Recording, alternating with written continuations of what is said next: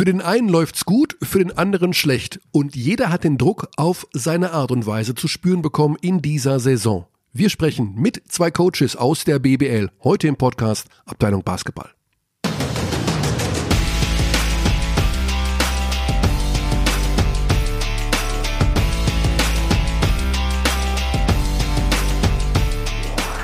Jetzt bin ich gespannt.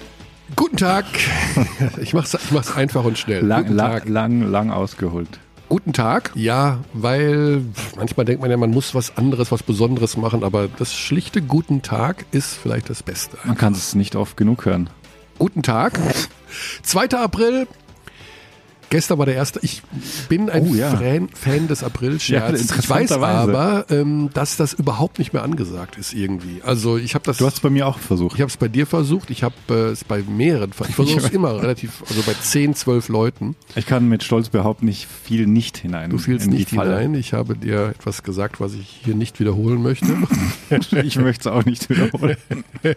Es ging um Schwangerschaften von Menschen, die wir kennen. Ich hatte versucht, unseren Experten Tonno Gavel zu erwischen. Äh, Ich habe ihm geschrieben, dass Andrea Trinchieri neuer Head Coach wird in Bayern ab 1. Juli und bei Jesi nach Italien geht, damit die sich nicht in die Quere kommen. Das hat wohl auch nicht funktioniert, obwohl er erst Wahnsinn schrieb, Wissen- aber äh, ich glaube, er meinte damit, ähm, ja, Wahnsinnsgag, du Blödmann. Äh, ich habe tatsächlich auch noch mich bei anderen Vereinen gemeldet und ihnen neue Trainer unterjubeln Ja, wollen. hast du auch noch? Ah, das weiß ich noch Mhm. gar nicht. Aber ganz interessant war eine Reaktion dann, also direkt, da habe ich halt gesagt, äh, Sascha Obradovic wird euer neuer Trainer. Hm, Okay, das ist jetzt auch nicht so prall gewesen, muss ich zugeben. dann kam aber zurück 1. April und dann kam was ganz Raffiniertes von diesem Verein, den ich jetzt nicht nennen möchte. Ich weiß auch nicht warum. Aber die schrieben dann am Nachmittag mir, dass der Bachelor jetzt bei ihnen äh, die nächsten Tage trainieren würde.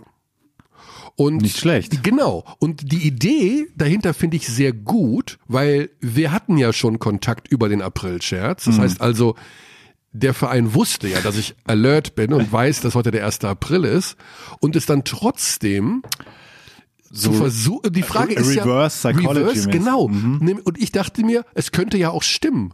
Weißt du, also jetzt, die versuchen ja nicht mich zu Wie, wie im veralbern. Poker ein Level drüber. Ein denken. Level drüber. Du bist auf so einer Metaebene, so nenne ich es mal, weil du denkst, Wie nennt man das im Poker nochmal? Da gibt's Ich sage immer Meta-Ebene. Ich hoffe, das stimmt. Aha. Meta ist immer so ein drüber. einen drüber, ja. Aber es gibt ja dann nochmal Level 2, Level 3 Thinking So und so, reinleveln, ja. So, er denkt jetzt, äh, Er ich denkt- denke, dass, dass genau. ich denke, deshalb denke ich, dass er denken Genau. sollte, ich- dass ich das nicht denke. Und ich, das fand ich super raffiniert, dass ich gestern am späten Nachmittag um 17.30 Uhr mir noch Gedanken machen musste, trainiert der Bachelor da jetzt wohl wirklich? Sehr stark. Das sind gute, das sind Advanced April-Scherze. Bist du dann auch durchgekommen mit einem, ist die Frage. Ich bin durchgekommen, ja. ja? Bei wem? Bei Familie einem, oder? nein, bei einem Redaktionsmitglied. ja? Uh. Das weißt du nicht. Gestern habe ich das. Ich habe also ich, Ah. Bei Mano bin ich durchgekommen. Ja, wirklich? Mhm. Aber ich kann den auch nicht so erzählen, weil der hat auch was mit Schwangerschaft zu tun. Okay. Dann lass uns möglicherweise über andere Dinge sprechen. Ja, oh, Was okay. hast du denn da in der Hand? Äh, ich habe eine Black Roll. Das sieht aus wie eine Avocado, eine ich kleine Black sagen, Roll. es sieht aus wie eine Avocado. das ist eine kleine Black Roll. Eine Kugel Black Roll. Eine Kugel Black Roll. Mhm. Was machst du damit? Die hat mir übrigens auch ein Alex geschenkt, äh, unser Grafiker Alex. Die kann man sich so in den Rücken quetschen, Mhm. Ah, ja. wenn man länger sitzt und dann Das kann man hilft. so, weiß ich nicht, aber es ist lustig und angenehm. Gut, wir sind in unserer neuen Woche, in unserer ersten offiziellen Frühlingswoche, nee, stimmt gar nicht, in der ersten offiziellen Aprilwoche in jedem Fall. Wir haben zwei Gesprächspartner, mit denen wir im Laufe der Sendung reden werden, wollen ganz kurz ein Update liefern, wie der Stand der Dinge ist. Wir haben ja tatsächlich dann ab dem Freitag, heute ist Dienstag, ab Freitag nur noch äh, zwei Vertreter im internationalen Wettbewerb. Das ist so ein bisschen schade, weil die Bayern Nummer werden zwei, Du ausscheiden. vergisst Würzburg. Äh, ich vergesse Würzburg. Bamberg ist noch dabei. Bamberg, genau, äh, genau. Also Würzburg natürlich im Euro, Eu- FIBA Europe Cup. ähm, das, die habe ich jetzt eigentlich nicht vergessen. Ich habe nur vergessen, ähm, Champions League hast du vergessen. ja, wenn ich ehrlich bin, habe ich jetzt gerade Bamberg vergessen. die ja mit das wichtigste Spiel der Saison vor der Brust haben. Ja, ja. Vielleicht sind die auch schon draußen. So wie Berlin auch. Wenn manche den Podcast hören, weil das Spiel ist morgen Abend, am Mittwochabend in Athen. in Athen. Ja. Und ich habe, als ich am Sonntag in Bamberg war, mit den Verantwortlichen rumgefrotzelt, dass sie da echt ordentlich auf die Mütze kriegen werden. Ja? Aber gefrotzelt. Also, Also sie hätten höher gewinnen können, das Hinspiel in das, Bamberg. ja. Puh, Das war bitterer Rubit-Turnover hinten raus. Ja, ja, das war teuer. Ich finde ja, wie findest du dieses Format? Hin, Rückspiel und Differenz entscheidet, nicht Die- Best of Ich bilde 100. mir ein, dass es das früher im äh, ULAB Cup gab, also Mhm. dem Eurocup-Vorläufer. Bilde ich mir ein, die hatten ja auch mal Final, Final Four und dass die davor das gemacht haben auch. Ich, ich finde, es hat was. Ich finde, es hat auch was, weil es bis zum letzten Korb, die machen einfach immer weiter. Die hören nicht auf bei plus 10, sondern Genau. dann wird das gespielt weiter, bis zum Ende. Ja. Also es hat was, natürlich ist trotzdem Basketball ein Playoff-Sport. Also die Serien haben natürlich auch was, weil wenn Die du, Serien haben auch was. weil komplett ersetzen wäre schon schwierig. Die Frage ist, ob man es punktuell einsetzen könnte bei so beliebten Formaten wie dem Magenta Sport BBL-Pokal. Da habe ich auch dran gedacht. Dann, dann kommt Mhm. Aber wieder Arbeit- halt noch ein Spiel. Dann kommt ein Anruf aus Köln, was Ja. den Spielplan Ja, betrifft, richtig. ob wir noch alle auf dem auf dem Kasten hätten. Mhm. Ähm, aber ich fand es ganz spannend zu sehen, dass eben ja bei diesem Format bis zum bitteren Ende sozusagen um jeden Punkt Das hat, wird. in dem Fall hat das was, weil das war wirklich sehr intensiv bis, bis zum Schluss. Genau. Und man hat ja jetzt auch beim Ligakracher Bamberg-Berlin so ein bisschen gemerkt, dass beide ein wichtiges Spiel Mhm. anstehen haben international. Gut, bei Berlin dauert es noch ein wenig. Europe Cup Finale. Euro Cup. Eurocup, Europe, FIBA Europe Cup und der Euroleague Euro Cup sozusagen. Mhm. Ja. Die ähm, Berliner spielen gegen Valencia. Das wird nicht unknackig werden. 9. April, Best of Three Serie, geht's los. Richtig cool, weil, also ich glaube, das ist 50-50 einfach. Ja. Man stelle sich vor, ich glaube, es ist dann der 9. plus 7 sind 16. Ah, ich weiß nicht genau, aber da könnte Berlin feststehen als Euroleague-Teilnehmer fürs kommende Jahr. Wahnsinn. Das musst du dir mal Wahnsinn. geben. Ja, das wäre richtig cool. Das ist für die Planung des Vereins, wäre das unfassbar. Du hättest zwei Monate Vorsprung sozusagen, bevor du eventuell als Meister, Vizemeister, Wildcard, bla bla bla, keine Ahnung, Teilnehmer, da Absolut, absolut. Noch dazu wäre es ja der größte Erfolg eines deutschen Teams international, eines deutschen Club, ja, Clubs Ja. seit Korac Cup. Seit Ist Cup. das Ich würde den Korac Cup ungefähr vergleichen mit der Wertigkeit vom Eurocup.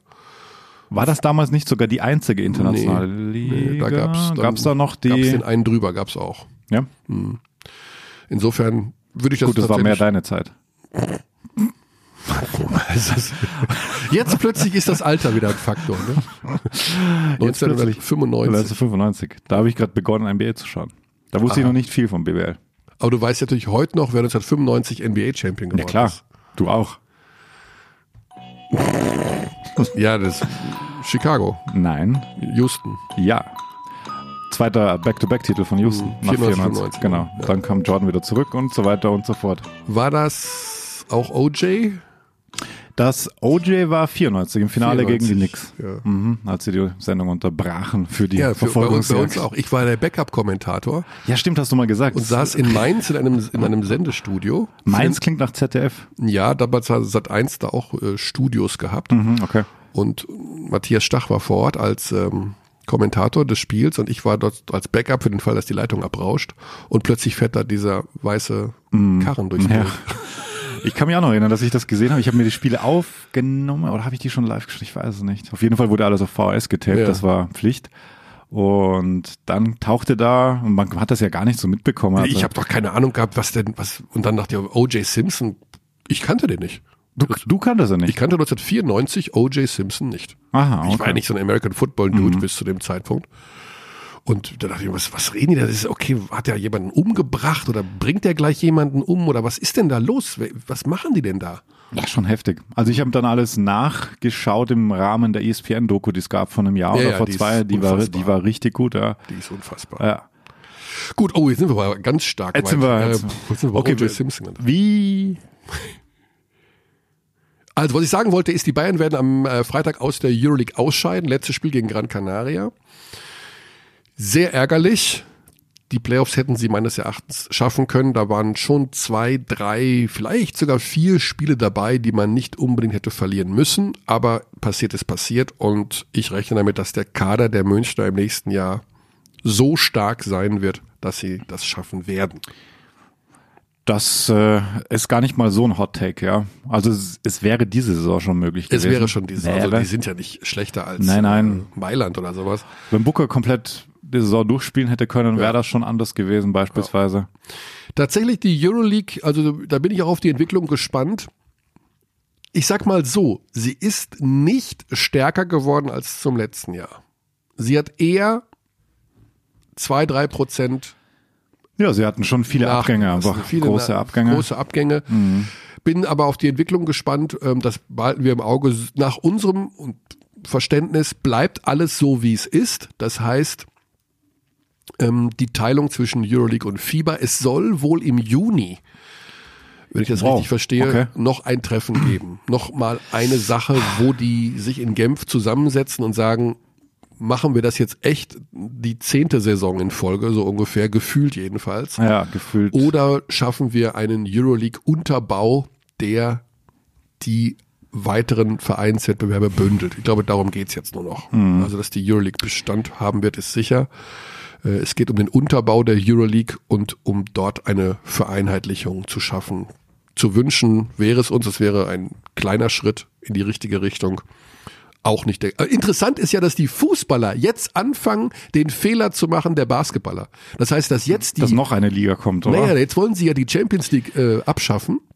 Also die südeuropäischen ähm, Ligen wie Italien, Frankreich, äh, was weiß ich, wer da noch rumturnt, die Griechen glaube ich auch, keine Ahnung, weil die haben ja keine starken heimischen Ligen, die kriegen die Stadien nicht voll und wollen natürlich jetzt den Schwerpunkt auf die internationalen Spiele legen und wollen ein ja, auch so eine Art, ich will nicht sagen halbgeschlossene Gesellschaft, aber sowas in der Art einführen, was so ein bisschen an Euroleague als Gruppensystem System erinnert.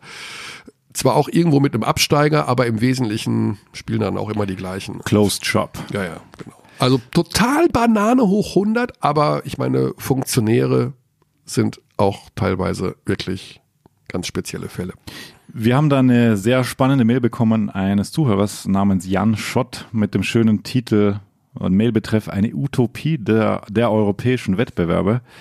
Und äh, also er definiert da wirklich eine Utopie, was wäre, wenn die FIBA und die Euroleague sich einigen würden und was, äh, wie könnte das dann aussehen? Und er hat eigentlich eine spannende Idee, dass er ähm, den Eurocup nach Vorbild der Fußball Champions League spielen würde mit 32 Teams und die Euroleague hingegen sollte auf 24 Teams aufgestockt werden.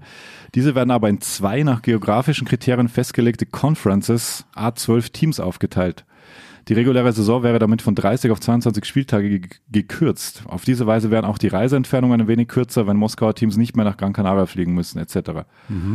Finde ich auch nicht unspannend. Das heißt, die Euroleague als geschlossene Gesellschaft nach wie vor nur in zwei Eine Konf- sportliche Qualifikation für beide Wettkämpfe würde er ähm, würde er definitiv als äh, Voraussetzung sehen und äh, dafür halt komplette Bereitstellung aller Teams für die FIBA-Nationalmannschaftsfenster. Du hast halt das Problem, dass die Euroleague sich für zehn Jahre ja schon an die IMG verkauft hat. Also es gibt ja langfristige Verträge, aus denen du kommst du jetzt gar nicht raus. Also ich weiß nicht, wie das gehen soll. Da gibt's feste Ja. Zahlungen von internationalen Vermarktern an die Vereine und äh, pff, keine Ahnung, also das geht irgendwie nicht. finde die Sache mit den Conferences finde ich äh, finde ich ganz interessant und er meint dann die Playoffs müssten dann aber über Kreuz gespielt werden, dass du nicht dieses NBA-Problem hast mit ähm, schwache Teams im Osten, die sich halt lange halten können weil, oder weit kommen in den Playoffs, weil halt die Conference deutlich schwächer ist, um das ein bisschen auszuleihen. Finde ich nicht schlecht. Nee, hat was.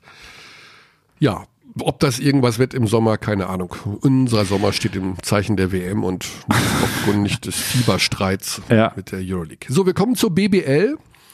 Dort hat sich eine neue Konstellation ergeben am Tabellenende, wo plötzlich alle möglichen Mannschaften Spiele gewinnen, außer Jena. Und dadurch ist Jena jetzt auf dem letzten Tabellenplatz. Kreilsheim gewinnt. Kreilsheim verpflichtet Hollis Thompson kurz vor Ende der Wechselfrist. Wild. Das ist eine ganz NBA-Spieler. Euroleague-Spieler. Also das war nicht billig. Ich glaube, jetzt greifen sie die Playoffs an. Ich finde das immer spannend, wo das Geld herkommt. Ja. Also Weiß ich auch nicht. Also es werden kolportiert auf einschlägigen äh, Basketball, europäischen Basketballportalen Six Figures, close to Six Figures. Und damit kriegst du ja eigentlich schon, das ist ja quasi ein Jahresgehalt eines soliden BBL-Spielers, würde also ich mal sagen. 100.000 Dollar, sage ich jetzt mal einfach so in den Raum rein, für jetzt noch zehn Spiele in etwa, so ungefähr. Wie viel hat Kreilsheim noch? Um, um die zehn. Ja, das heißt, das sind mal stabile 10 Kilo pro Partie für einen etwas kleineren Verein wie die Hakro Merlins. Ist schon, sind, schon hart zu stemmen. Eine ja. absolute. Vielleicht wiegt man da auch ab, Wildcard oder Spieler.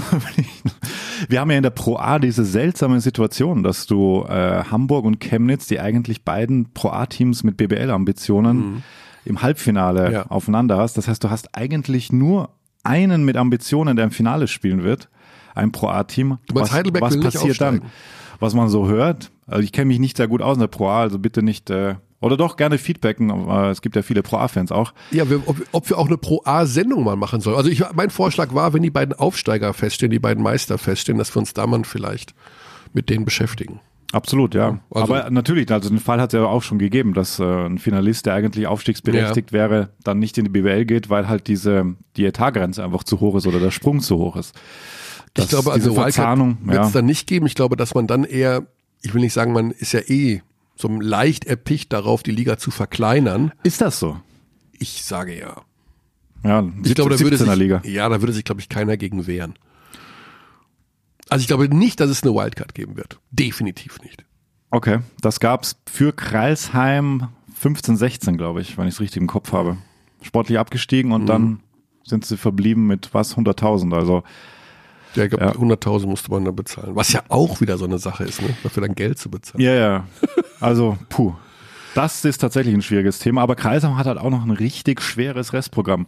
Die spielen jetzt zu Hause gegen Berlin, dann in Bamberg, dann zu Hause gegen Ulm, dann in München, dann zu Hause gegen Ludwigsburg, dann in Fechter, dann zu Hause gegen Göttingen und am letzten Spieltag gegen Jena, äh, in Jena.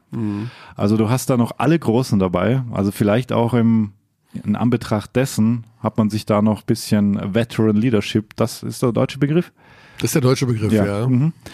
Ähm, geholt, um, um da ein bisschen Ruhe reinzukriegen, weil ja, anders kann ich es mir jetzt so nicht herleiten, aber irgendwie auch cool, dass das geht. Also dass Andere da, Vereine haben es ja auch gemacht. Also die Bremerhaven haben nochmal nachverpflichtet. ja, Armani Moore habe ich das Armani Moore, ja. der- Mhm. auch ein BWL-Gesicht, ein bekanntes. Ich vermutlich wieder gut angezogen sein. Er ist nach, äh, er ist nach Armani benannt, hat er gesagt. Ja, Und das, das ist geile Trivia. Das ist, das ist geil, ne? Aha. Aber Die Eltern sitzen zu Hause, wie soll er heißen? Ach, guck doch mal im Kleiderschrank. Was haben wir denn da so hängen? Versace, Louis. Armani klingt Armani, gut.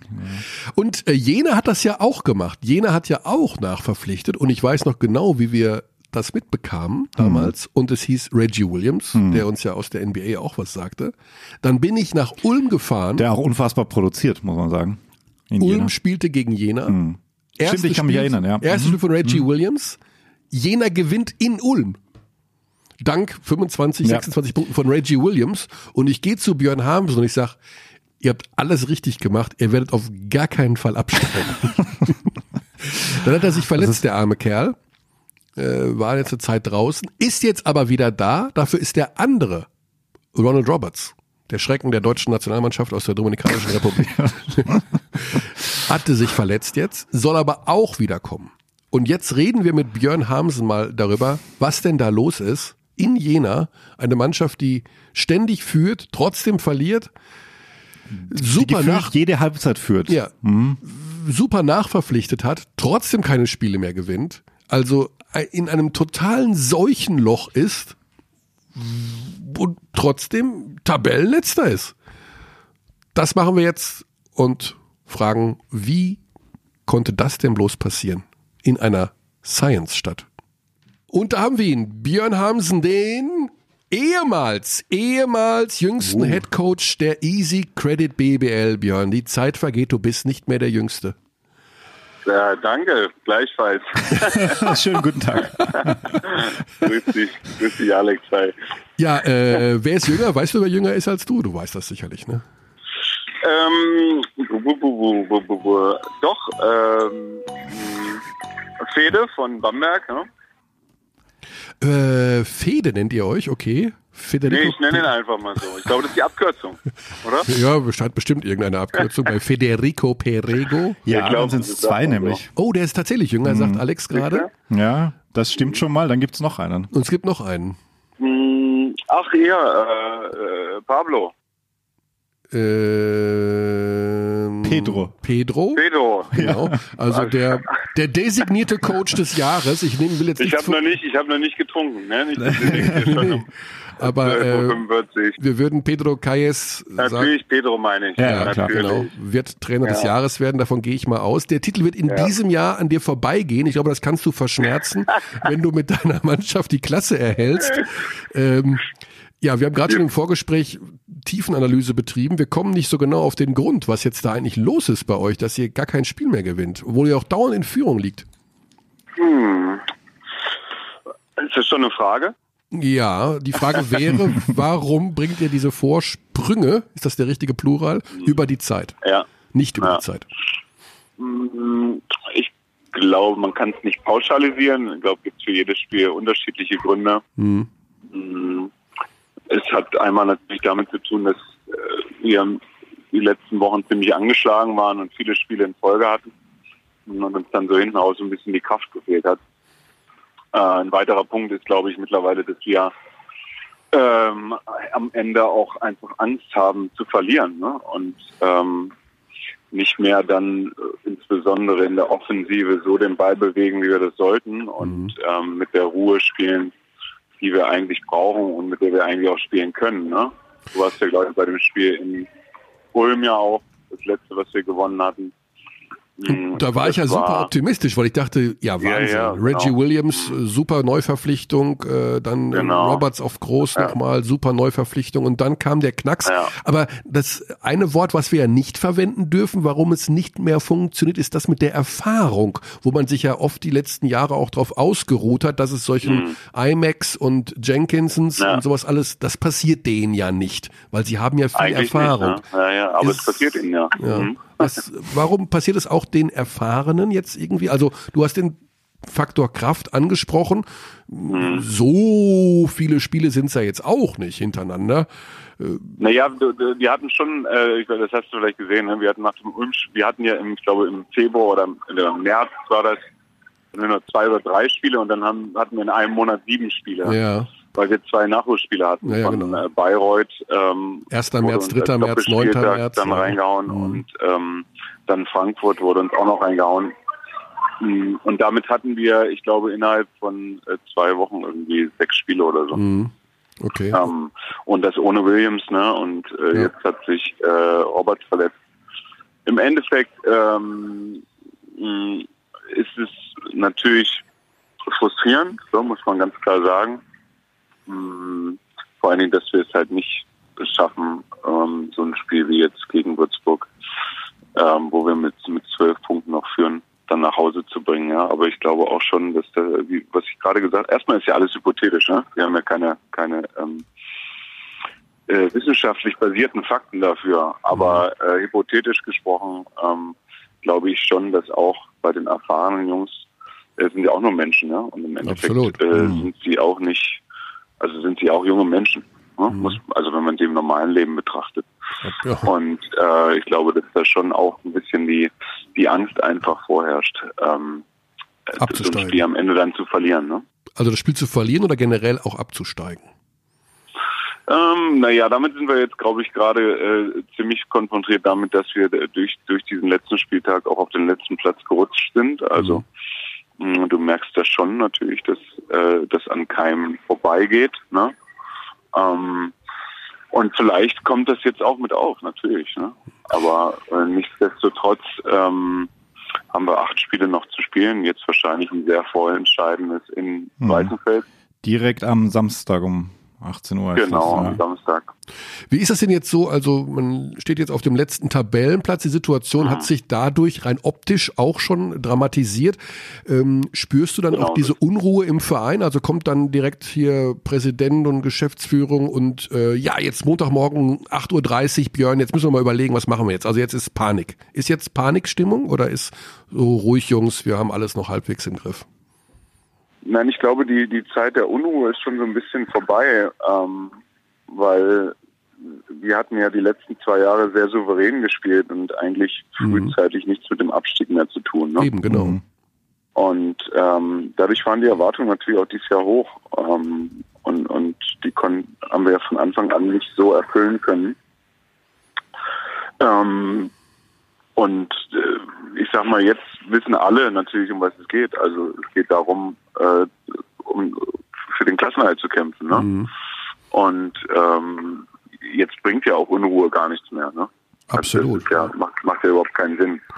Äh, Wir müssen schauen, dass wir ähm, die Mannschaft wieder fit kriegen, alle, also dass, dass alle dabei sind. Sieht jetzt für Samstag gut aus, dass äh, auch der Roberts wieder mit dabei sein wird. Ne? Mhm. Ich habe jetzt hier gerade ein Interview vorliegen aus der thürischen, äh, thüringischen Landeszeitung mit dir und da Ja. sagst du den äh, bemerkenswertes, äh, bemerkenswerten Satz, dass in den letzten fünf Jahren ja alles gut war und da gab es auch viele Schulterklopfer, weil eben, naja, euer System äh, war ja auch, ich sag mal sogar übertrieben gesprochen, lustig. Ne? Also das sind äh, sehr gute Ja. Veteranen mit großer Ja. BBL-Vergangenheit, die sich da zusammenfinden und genau wissen, wie man in dieser Liga spielen muss, auch um die Klasse zu erhalten, um erfolgreich zu sein. Jetzt kommt, äh, wenn wir nachfragen, ja, äh, die Kraft hat gefehlt, äh, die älteren Herren sind vielleicht doch nicht mehr so fit. Ist das jetzt auch schon ein erster kleiner, minimaler Abgesang auf das, was in der Zukunft kommen wird? Also würdest du jetzt, mal angenommen, Klasse wird jetzt erhalten, alles ist wieder gut, sagen, wir müssen vielleicht doch etwas von diesem Prinzip abweichen und ein bisschen jünger werden insgesamt? Naja, ich habe dir das ja schon mal in unserem letzten Gespräch, glaube ich, ähm, versucht zu erzählen, dass es ist nicht unser Prinzip, ältere Spieler zu verpflichten, ne? Mhm. sondern äh, die bestmöglichen, die wir kriegen können, passen zu unserem Gesamtkonzept. Also wir haben hier innerhalb der letzten sechs Jahre sehr viel Wert darauf gelegt, die Sportart Basketball hier in Jena deutlich mehr zu etablieren, vor allem ganz viele Kinder für diese Sportart zu begeistern, ne? ähnlich wie du in Hagen groß geworden bist oder ich in Göttingen. Mhm. Ähm, und wir haben es geschafft, von, ich glaube, 100 Kindern auf mittlerweile 600 Kindern im Verein zu kommen. Ui. Ich finde, das ist sehr wichtig, dass du einfach auch Vorbilder hast. Ne? Vorbilder nicht nur spielerischer äh, Natur, sondern auch insbesondere menschlicher Natur. Ne? Ähm, Absolut. Und ähm, weil, weil das für Kinder sehr schwierig ist, glaube ich, auch das zu trennen. Also zu sagen, äh, das ist nicht nur, also oder andersrum gesagt, es sollte ein guter Spieler und ein guter Mensch sein, ne, um äh, wirklich Vorbild zu sein. Und äh, das haben wir ganz gut hinbekommen. Ähm, natürlich ist es so, dass dass man, das, das meinte ich auch in einem Interview, wenn man, mh, wenn die Dinge funktionieren, äh, dann ist das immer alles gut und wenn wenn es nicht so funktioniert sportlich, dann dann wird natürlich auch viel kritisiert, auch zu Recht. Das ist ja, Mhm. ist ja völlig in Ordnung. Ähm, was ich meine mit hinten raus die Kraft, hat auch damit zu tun, dass wir einfach, äh, dass, dass Spieler, die von der Planung her äh, nicht 35 Minuten spielen sollten, aber dann äh, in einem Spiel 35 Minuten spielen müssen und wie ich dir auch vorher sagte, in, in so einem kurzen Spielrhythmus, ne? Also wenn du dann ähm, Freitag, Sonntag, Mittwoch, äh, Sonntag spielen musst und dann dann ist es natürlich auch schwer für ältere Spieler Mhm. über 30 Minuten in so ein Spiel zu gehen. Ne? Aber das das das ist nicht das ist nicht äh, deren Fehler, sondern äh, das, das Problem ist halt schon, dass wir einige Verletzungen hatten und auch der Spielplan in, der, in den letzten Wochen für uns sehr sehr eng war, wie es vorher eigentlich vor der Saison nicht geplant war. Ja, aber ja. ähm, das soll jetzt auch keine Ausrede sein. Ne? Wir, ähm, wir sind jetzt in der Situation, wir müssen wir haben noch acht Spiele. Ähm, jetzt ein ganz wichtiges, wie gesagt, in Weißenfels. Äh, wir haben hinten raus spielen am in den letzten zwei Spielen zu Hause gegen Göttingen und gegen Kreisheim. Auch für uns ganz wichtige Partien. Ne? Mhm. Und ähm, auch wenn wir jetzt da unten stehen, heißt es ja nicht, dass wir abgestiegen sind. Nee, ne? nee, um Himmels Willen. Also das war nur eine, man hatte so ja. das Gefühl, dass ihr da eigentlich gar nicht so reingehört, ne, nach diesem mhm. Sieg in Ulm. Mhm. Und wenn man, wir gucken mhm. ja jede Woche auf die Tabelle und auf die Mannschaften und um ja. ehrlich zu sein, hatte ich Bremerhaven schon eher äh, als ersten Absteiger schon vor drei, vier Wochen mal ganz kurz abgestempelt. Dem ist jetzt auch nicht mehr so. Also Dinge können sich da ja schnell verändern. Zum Thema Verändern noch, ähm, wenn du jetzt sagst, okay, da sind vielleicht ein paar Sachen mit der Kraft und ein paar Sachen hier und da. Äh, was veränderst du jetzt noch irgendwie beim Training oder auch bei der Spielvorbereitung? Gibt es Dinge, die du wirklich umstellst oder sagst du, nein, äh, wir sind ja teilweise gut drauf, wir führen ja auch lange in einem Spiel, äh, da wird jetzt nicht mehr großartig im taktischen Bereich verändert oder im, im Trainingsaufwand? Ähm, doch, man muss sich ja mal hinterfragen ne? und man muss mal schauen, ähm wie man Dinge verändern muss. Und alleine äh, denke ich durch die durch die ähm, verletzten Problematik, die wir die wir dieses Jahr hatten, verändert sich auch immer wieder die Zusammensetzung der Mannschaft. Ne? Mhm. Ähm, wir haben, ich weiß nicht, wie oft wir oder wie viele Tage wir mittlerweile mal zusammen trainiert haben als Team. Mhm. Der, der, deswegen ist eigentlich das Wichtigste, so einen Rhythmus zu finden. Ne? Gerade als wir viele Spiele hatten, da konnten wir auch wenig trainieren. Äh, jetzt hatten wir die letzte Woche mal, um, um als Mannschaft zusammen zu trainieren, wobei Robert halt gefehlt hat. Äh, diese Woche, um einfach mal einen Rhythmus zu finden. Das heißt, wir spielen sehr viel, ne? wir versuchen mhm. sehr darauf zu achten, dass die Mannschaft den Ball bewegt und natürlich ähm, versuchen wir auch Situationen, äh, wie jetzt resultierend aus den aus den vergangenen Spielen äh, zu proben. Das heißt, ähm, dass man, äh, wenn das Spiel knapp ist in Richtung Ende geht, natürlich auch, auch weiter den Ball ähm, teilt ne, und zusammenspielt. Also daran versuchen wir zu arbeiten und dann natürlich eine ganz normale Gegnervorbereitung. Ja. Also auf die Stärken und Schwächen des Gegners angepasst. Wenn wir noch etwas, einmal noch etwas ins Detail gehen können, ähm, mhm. ihr seid die Mannschaft, die die wenigsten Punkte erzielt im Schnitt in der mhm. Liga. Ähm, das mhm. muss jetzt nicht unbedingt ausschlaggebend dafür sein, dass die Offensive schlecht ist. Viele sind ja darauf angelegt, auch vom System her über die Defensive zu gewinnen. Äh, wie wie sieht das, sieht das bei euch jetzt aus? Also wäre das jetzt, ist das tatsächlich auch ein Problem, diese 76 Punkte im Schnitt, oder ist das etwas, womit du leben kannst und es ist eher die Defensive, die dich im Stich lässt? Äh, das eine hat ja immer mit dem anderen zu tun, ne? da hast du hm. völlig recht. Ähm, aber äh, die Liga ist ja äh, deutlich stärker nochmal geworden, ne? Und vor allen Dingen auf den, auf den, in den unteren Mannschaften, finde ich. Hm, du siehst ja, dieses Jahr der Abstiegskampf wird halt sehr, sehr spannend werden. Aber ähm, ich glaube schon, dass unsere, unsere Offensive mh, ziemlich, ziemliche Probleme hat. Ne? Mhm. Das, also die, die, da lügt die Zahl auch nicht, ganz klar. Und ähm, das, das sind verschiedene Faktoren. Ähm, ich finde immer der wichtigste ist, wenn man, wenn man als Mannschaft zusammenspielt und den Ball bewegt, dann wird, glaube ich, auch die äh, Prozente, werden die, die Wurfprozente auch steigen. Mhm. Und äh, dann ist es auch eben im Endeffekt egal, ob wir, ob wir dann 80 Punkte machen oder, oder 70 oder 90. Aber ich glaube, wenn du es schaffst, die, den Ball zu bewegen, ne, dann, dann wird auch sich jeder mehr in der Defensive anstrengen, weil er ja offensiv mehr eingebunden ist. Mhm. Um, ähm, das ist jetzt unser, unser wichtigstes Augenmerk gerade ja, im Training. Also wenn du sagst, der Ball wird zu wenig bewegt, ähm, das ist ja wahrscheinlich auch dem geschuldet, dass ihr doch eine gewisse, eine gewisse Kaderfluktuation auch hattet während ja, der ja. Saison. Mhm. Also fehlen da einfach dann die Trainings oder woran kann man das ausmachen? Ich meine, du bist ja ein Experte ja auch im mentalen Bereich, du hast ja ein Buch geschrieben drüber. Ähm, ist das eine mentale Komponente ab einem gewissen Zeitpunkt oder ist es tatsächlich dann vor allem dieser, dieser Kaderfluktuation geschuldet, geschuldet? Oh, das kann ich dir auch nur hypothetisch beantworten, Alex. Ne? Das ist, ähm, also man versucht ja an allen Hebeln anzusetzen. Ne? Wir haben, wir haben in, in Ulm 97 Punkte gemacht und gewonnen. Mhm. Ne? Ähm, wir haben aber auch äh, zu Hause, sage ich mal, gegen Braunschweig gewonnen mit, glaube ich, nur 85. Mhm, aber definitiv sind diese, was hast du gesagt, Micha? 76, 76, 76 ja. sind einfach zu wenig für die Liga. Ne? Das ja. muss man ganz klar sehen. Ähm, es hat, es ist, glaube ich, eine Mischung aus allem. Ne? Also es kam ja auch viel zusammen, auch mit Abrams am Anfang, der doch auch als, genau. als Key-Verpflichtung, kann man das so sagen, ja, ja, eigentlich genau. gekommen ist. Der sich dann gleich verletzt genau. hat ne, in der Vorbereitung noch. Mhm. Ja, das sind, das sind ganz viele Faktoren und mhm. uns fehlt dann natürlich der Rhythmus, ne? definitiv. Und ähm, ich sag mal, wenn wir so eine Woche mal Training haben wie jetzt, dann sieht man, dass der Rhythmus einfacher kommt. Also wir spielen halt einfach auch nur viel, ne? damit sich die Jungs äh, weiter aneinander gewöhnen und auch einander vertrauen, ne? was mhm. ja sehr wichtig ist. Eine Sache ist, äh, die sich so ein bisschen wie so ein roten Faden, wie ein roter Faden durch unsere Podcasts in den letzten Wochen gezogen hat, ist das Thema, also wir haben mit Rashid Mahal Basic drüber gesprochen, wir haben mit Trainern drüber gesprochen, dass deren Eindruck war in dieser Saison in der BBL, die Spieler vor allen Dingen Wert auf die Offensive legen. Ähm, mhm. Begründungen waren unter anderem auch eben aufgrund des Spielplans und der sehr engen Taktung, insbesondere bei den Mannschaften, die international tätig sind, ähm, dass ja. da einfach natürlich Kraft gespart wird in der Defensive und unabhängig davon auch Vorbild aus der NBA, diese Spielweise und Abschlüsse, Abschlüsse, Abschlüsse.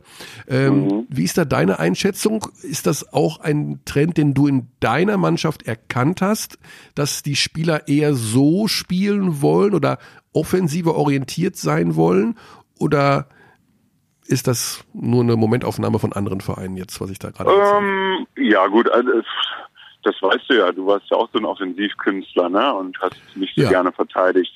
26 äh, ähm. Punkte beim Career High gegen Fortuna Hagen. Ich war 14. da hatten die Fortuna aber kein Glück, ja? Sind die vollständig ähm. angetreten, die Fortuna? die waren nur zu viert. Genau, ja. Und so einen haben, sie freigelassen. Ja. Sobald man sich, wenn man sich den Ball noch zupassen kann, darf man noch okay, antreten. Okay, okay, hab, okay, hab okay, okay. Beruhigt euch wieder, Jungs, beruhigt euch. ähm, ich glaube, also ich meine, jedes Kind, was du fragst, ne, warum das jetzt anfängt, Basketball zu spielen, dann sagt er nicht, weil ich so gerne verteidige, ja. Mhm. Ähm, weil, obwohl, wenn man das mal ganz banal nimmt, 50 Prozent des Spiels sind Verteidigung, ja. Absolut. Und wenn du dann noch überlegst, 50 Prozent sind Angriff, aber davon gibt es nur einen Ball für fünf Leute, das ist schon schwierig, ja. Das ist natürlich äh, richtig, ja. ja. Also na, natürlich spielen alle lieber gerne Offensive, ist doch völlig logisch. Ähm, und es macht ja auch mehr Spaß. Äh, trotzdem glaube ich immer noch, wenn du, wenn du äh, Erfolg haben willst, egal wie das jetzt definiert ist, also äh, für München die Meisterschaft, für uns der Klassenerhalt, ähm, dann kannst du das, glaube ich, nur über eine Defensive erreichen. Und je besser deine Defensive ist, ähm, glaube ich, desto, äh, desto eher wirst du auch, auch deinem Ziel nahe kommen. Ne? Mhm. Ähm, trotzdem hat das eine ja mit dem anderen zu tun. Also ich sag mal, wenn du, wenn du, ähm, die kannst die beste Defensive spielen, wenn du 20 Turnover machst und der Gegner mhm. daraus ähm, jedes Mal vorne äh, Korbleger hat, dann hat es dir auch nichts gebracht. Ne? Mhm. Und gerade jetzt sag mal, die, die, die Schiedsrichter, also die Schiedsrichter pfeifen ja auch ein bisschen anders, ein bisschen kleinlicher, ja. Da werden mehr auf die Kontakte mh, hm, werden, werden eher äh, wahrgenommen. Äh, dadurch kommt die Offensive natürlich auch leichter ins Laufen. Ne? Ja. Auch auch mit den mit der neuen Regelung, mit den unsportlichen Fouls in, in, im, im Fastbreak. Äh, das bringt natürlich oder hilft natürlich alles dem, dass, dass das Spiel attraktiver wird im Angriff. Und ich sag mal, heute will ja auch kein Zuschauer mehr so ein äh, 54, 53 sehen. Ne? Wie, also, wie jetzt College March Madness, da hast du selten ja. über 60 Punkte oder also über 70, das ist ja Wahnsinn. Ja, die haben ja auch 35 Sekunden Angriff. Ja, ja, ne? genau. Das ist ja schon nochmal. Sehr viele Und jetzt auch, wir haben ja, wir haben ja diese Saison auch noch die neue Regelung mit den 14 Sekunden. Ne? Also ja, das ist stimmt, ja eigentlich immer, stimmt. wenn du da einwirfst, immer 14 Sekunden, eigentlich gar keine 24 mehr. Mhm. Ähm, also das macht das Spiel deutlich schneller, ja. Die, es gibt so viele Spieler, die mittlerweile von außen werfen können, dadurch spielst, äh, ziehst du das Feld breiter. Ähm, und dadurch gibt es deutlich mehr Punkte. Ja. Interessant war auch, Nia Djedovic hat gemeint, in ihrem speziellen Fall bei dem Bayern mit dem Euroleague-Kalender, dass auch ein Faktor wäre, dass du gar keine Zeit mehr hast, dich defensiv oder per ja. defensiven Scouting auf die anderen Teams vorzubereiten. Ja. Wie ist das jetzt für ein Team wie bei euch vergleichsweise? Natürlich, der März war jetzt heftig mit den Nachtrags Nachholspielen. Aber mhm. habt ihr denn tatsächlich mehr Zeit, euch defensiv vorzubereiten, was jetzt äh, Plays der gegnerischen Teams und so weiter betrifft? Ja, definitiv. Ne? Das ist ja auch so ein bisschen, was man sich äh, vor der Saison überlegt, äh, in, in, in der ja in der Kaderzusammenstellung, aber auch wie du wie du bestimmte Dinge angehst, ne? Ähm, mhm. dass du nämlich diese Zeit hast. Du, also wir haben uns jetzt auch vorher die Doppelspieltage angeguckt das, und, und das war natürlich für uns jetzt bitter, dieses, diesen, diesen März zu haben. Mhm. Vor allen Dingen dann noch mit den Verletzungen, ja. Ähm, ansonsten haben wir eine ganze Woche Zeit und die nutzen wir auch gut. Ja, ich meine, äh, wir haben jetzt nicht äh, äh, 14 Assistenztrainer, die dann, die das alles äh, durchmachen müssen. Also ich muss auch schon mein Video gucken und schneiden. Ne? Ähm, okay. Da brauchst du sowieso noch Zeit. Mhm. Und äh, dann äh, hast du eigentlich, also was wir immer nutzen, ist, dass wir so drei Tage zur Gegnerverwaltung schon nehmen. Ne? Mhm. Und ähm, dann uns erstmal auf so Tendenzen vorbereiten, also wie viele Linkshänder haben die, ne, die nach rechts springen solltest oder was was laufen die im laufen laufen laufen die immer am Ende in Picken Roll mit dem und dem Spieler, ne, was machst du da? Und dann so die letzten zwei Tage vorm Spiel, äh, also zwei Tage vorm Spiel ist dann nochmal, wo wir die, die Spielsysteme der Gegner verteidigen und das auch mit, äh, mit Transition, ne? also dass du meist im Halbfeld das machst und dann gehst du in Transition in deine Offensive. Und am Tag vorm Spiel ist es dann eigentlich äh, ein bisschen runtergefahren, dann bleibst du nur noch im Halbfeld und verteidigst nochmal die Systeme. Und man schaut vielleicht nochmal in einem Buch nach, in, ähm, vor einem so wichtigen Spiel jetzt wie gegen den MBC. Ähm, das Buch heißt Basketball emotional mit mentaler genau, Spielstärke genau, zum Erfolg. Genau. Ja? Gibt's gar nicht mehr. Gibt's oh, gar nicht mehr. Können wir ja, es nicht verlosen? Hat ja. keiner gekauft. Aber es gibt, es gibt zwei Kundenrezensionen und beide geben vier Sterne bei Amazon. Großartig, oder? Das, ja, stimmt, das ist ja 2002 Vier von 20 Sternen. Ja. Ist ja unglaublich, dass das 2002 schon war. Ja. Eine andere ja, Sache ne? ist... Ähm, Rebuy Day gibt es noch. Am Wochenende hast du für Schlagzeilen gesorgt, um das Gespräch mit etwas sehr Lustigem zu beenden. Also ist nicht, dass das Gespräch unlustig war, verstehe mich jetzt nicht falsch. Gespräch, Gespräch, mit euch. Ja. Gespräche sind immer sehr schön mit dir, das weißt du. Also du weißt, dass wir das äh, in, äh, so empfinden. Es gab ähm, einen Tweet von der Easy Credit BBL, die deinen Oberlippenbart als Pornobalken bezeichnet hat. Und mhm. ähm, trotz des Pornobalkens des Headcoaches dieses Spiel immer noch FSK 0 ist von Science City Jena, woraufhin sich Marco Pesic zu Wort meldete vom FC Bayern München, der meinte, was denn das für ein alberner Tweet gewesen wäre. Es handelt sich bei Björn Hamsen um einen ähm, respektierten und Achtung, sehr guten Trainer der BBL. Ähm, wie hast schöne Reaktion, wie ich finde. Wie hast du das empfunden? Ist das für dich eine Beleidigung, wenn man deinen Oberlippenbart als Pornobalken bezeichnet, beziehungsweise wenn die Liga in ihrem offiziellen Tweet es tut? Ähm, also vor, als erstes Mal äh, bin ich, also null auf sozialen Medien unterwegs. Mhm. Hast du es denn Wirklich mitbekommen? Ja, wahrscheinlich, natürlich. Ähm, ja, mir hat jemand ge mhm. geschickt und ähm, hm, ich fand es jetzt eine, also mein Gott, äh, wenn du wenn du unten drin stehst, dann äh, kriegst du eh die ganze Zeit nur auf dem auf dem auf dem Kopf, ne? Weil darauf und, bezieht sich äh, ja Marco dann auch, dass ihr quasi im Abstiegskampf seid. Ja, also es gibt, äh, da, also jetzt mal ganz kurz so, es gibt einen ganz praktischen Grund dafür. Bei mir ist immer so, solange es noch kalt ist, reißen meine Mundwinkel immer ein und ich kann entweder nur ein Oberlippenbart oder ein Vollbart tragen. Okay. Und äh, deswegen, da der Vollbart mich genervt hat, weil ich in so einer, in einer grübelnden Nacht nach einer Niederlage nur noch mit meinem Bart beschäftigt war, dachte ich so, das muss jetzt mal ab, du willst ja wieder schlafen. Ne? Okay. Und dadurch ist äh, der, der, der, der, ähm, der Oberlippenbart Pornobalken entstanden, ja. genau. Okay, ja. also dir Aber macht das nichts aus, du fühlst dich nicht persönlich beleidigt oder Nein, ich freue mich natürlich, dass, dass Marco das so sagt, ja. Mhm. Und ähm, ich fand das, das auch cool. Es ist, ja, es, ist, ist ja immer so ein bisschen schwierig, wenn ich meine, weil, weil wenn du unten drin stehst, natürlich ähm, ähm, kann wird das dann auch leicht vielleicht von anderen auch gesehen, dass mhm. es ins Lächerliche geht, ne? Das Hast, aber, hast du äh, denn danach Pornobalken mal gegoogelt? ähm. tu es bitte nicht einfach. ich bin noch ein 80er-Kind. Du bist ein 80 du, du weißt doch definitiv, was ein Pornobalken ist. Also du hast ihn noch live gesehen sozusagen. ja, das, hat, das Thema hatten wir vorher auch schon. Den VHS-Pornobalken. Nee, wir haben, wir, wir, bei uns ging es um NBA-Spiele, die man auf VHS-Kassette aufnimmt. Mehr, mehr sage ich dazu nicht. Ja, ja, das habe ich auch gemacht. Schon, oder? Ja, ja das war ja, Standard. Ja, und, und nur NBA-Spiele. Genau. Naja. Nur, ausschließlich. Und das als ja. 82er Jahrgang, äh, Donnerwetter. Ja, oh, ja. ja, ja. Mhm. Was waren deine Nachts ersten NBA Finals? Wir sind fast gleicher Jahrgang. Oh, äh, was waren das? Also ich bin, was waren so 90? Das waren dann die Bulls noch, ne? Das war. Äh, oh, also mit den Bulls ging es eigentlich bei mir los. 90. Mhm. 1990, genau. nein. N- 90er Jahre meint ihr jetzt.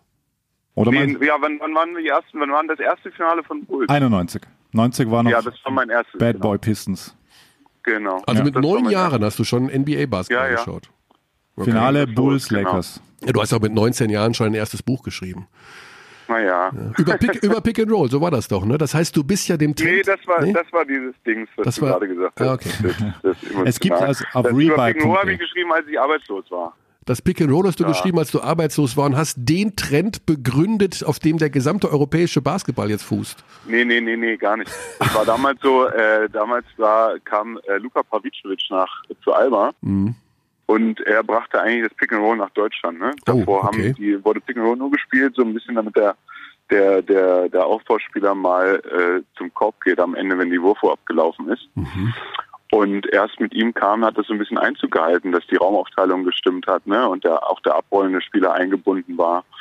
Und äh, trotzdem waren da andere Ligen immer äh, in, gerade in den, in den Spielsystemen ein bisschen weiter als wir. Und ich hatte das damals mal ein bisschen alles rausgesucht, weil da gab es ja noch nicht, dass du irgendwie jedes Spiel im Internet gucken konntest. Hm. Jetzt hast Und- du ja, ähm, ja, Ja. ohne dich unterbrechen zu wollen, ich weiß, dass du doch damals diesen Vertrag auf Lebenszeit oder auf Handschlag, unbefristet, wie auch immer in Jena. Mhm. Besteht denn die Gefahr, dass du im Sommer auch wieder ein Buch schreibst, weil du arbeitslos bist, wenn ihr abgestiegen seid? Du, das hoffe ich nicht. Ja, also äh, mein mein Commitment äh, an, an Jena ist, ist ja erstmal grundsätzlich unabhängig von der Liga. Ähm, Ah, okay. Wir werden alles dafür tun, in der Liga zu bleiben. Mhm. Ähm, ich habe das immer gesagt, äh, dass es mir vor allen Dingen um den Standort geht, ja, um, um die Identifikation äh, mit dem Standort. Ne? Mhm. Ähm, aber jetzt ist erstmal der absolute äh, oder die absolute Konzentration auf den Klassenerhalt, ne? das Ja. irgendwie zu schaffen. Das ist schon stressig genug, du. Absolut. Kannst du glauben. Absolut. Dafür wünschen wir dir alles, alles Liebe, alles Gute. Danke Absolut. dir. Daumen drücken für Science City Jena und speziell für dich, Danke Björn. euch, ja. ähm, wir wissen, dass das sicher sehr, sehr knackig ist und knackig wird, Mhm. aber irgendwie, also Ja. bei, bei, bei komischerweise habe ich bei Jena das Gefühl, so hat man ja so manchmal, ne? Ja, die, die, die steigen nicht ab. Also so, so komisch Ja. das jetzt klingt. Das hat nichts mit äh, unserer Sympathie zu dir jetzt zu tun, aber irgendwie denke ich mir, das passt nicht, dass die absteigen. So. Aber gut. Mm, Ja, das weiß. ist aber gefährlich, so zu denken. So, Ja. So habe ich, früher, denken, so ne? hab ich früher über Brandhagen auch immer gedacht. Die werden auf immer und ewig in der ersten Liga spielen. Ja, Okay, alles Ja. klar. Björn, ich sage gute Zeit. ja Auf euch bald. auch alles Gute, ne? Cheers. Bis dann. Ciao. Ciao. Ciao. So tiefenentspannt wirkt er, ne? So Ja, ja, absolut. Ruhepuls 62 Ähm, und ja, Samstag MBC, ja, wird schon. Sehr, sehr wichtiges Spiel am Samstag. Das ist tatsächlich, Das ist, Das ist richtig ein, ein wichtig. sogenanntes Sechs-Punkte-Spiel. ich glaube sogar mh, zwölf Punkte Spiel. Zwölf-Punkte-Spiel.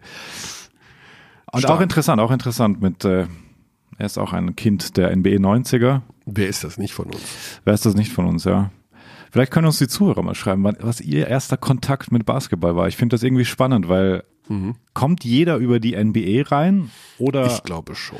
Also ich glaube manche, ähm, also so wenn du in Bamberg groß wirst, dann wirst du einfach in die Halle mitgenommen oder auch bei euch in Hagen. genau, bei, also, genau, bei mir war es Das würde so, mich irgendwie interessieren, die Basketballbiografien unserer Zuhörer. Ja. Wer Lust hat, schreibt dann Abteilung Basketball at gmail.com. Ich denke, ein kleinerer Teil wird den Weg gehen, den, ja, der, äh, muss ich wirklich ein, ein großes Lob an den BVB diesmal richten. Hast du die Choreo gesehen Ja, ja. von Borussia Mhm. Dortmund vor Mega. dem Spiel Ja. gegen Wolfsburg? Mit Vater und Sohn. Mit Vater. Ja, und das ja. ist mal, liebe BVB-Fans, keiner hört uns zu von denen, aber nicht immer hier Sohn einer Hure und, äh, gegen Hopp und Leipzig und das finde ich so eklig und Quatsch und blöd. Sohn einer.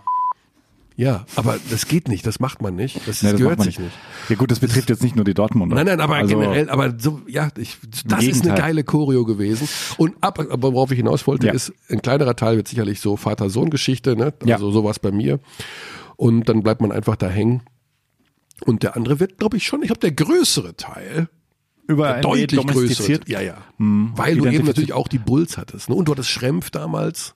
Im Schremm- Finale. ja, ja, ja, das war bei mir, genau. Ich war Seattle-Fan Ja. zu Beginn und habe immer Schrempf. eure Jump-Run-Sendungen gesehen. ja, natürlich, weil ihr, so- ihr hattet einen Schrempf-Fokus, sehr Ja. oft natürlich. Wie, wie, wie schlägt sich der Deutsche? Und dann kommst du halt drauf, ah, Gary Payton, Sean Camp, hm, cooles Genau. Team. Cooles Sofort in den Finals gegen die Bulls dann 96. Und äh, ich habe dann wirklich zu Seattle gehalten, weil ich noch gar nicht so richtig einordnen konnte, was Jordan da gerade leistet. Ja. Sean Kemp angeblich sieben uneheliche Kinder. Ja, ja. Der hat nichts ausgelassen. Der hat nichts ausgelassen. Und Alimente zahlt er wahrscheinlich immer noch heute bis zum St. Nimmerleinstag. Mhm. Gut, ähm, das war Jena. Jetzt geht's eine Runde weiter. Jetzt geht's auch auf einen letzten Platz. Jetzt geht's auf einen letzten Platz. Auf einen aktuell letzten Platz, der dich dazu berechtigt, Playoffs zu spielen.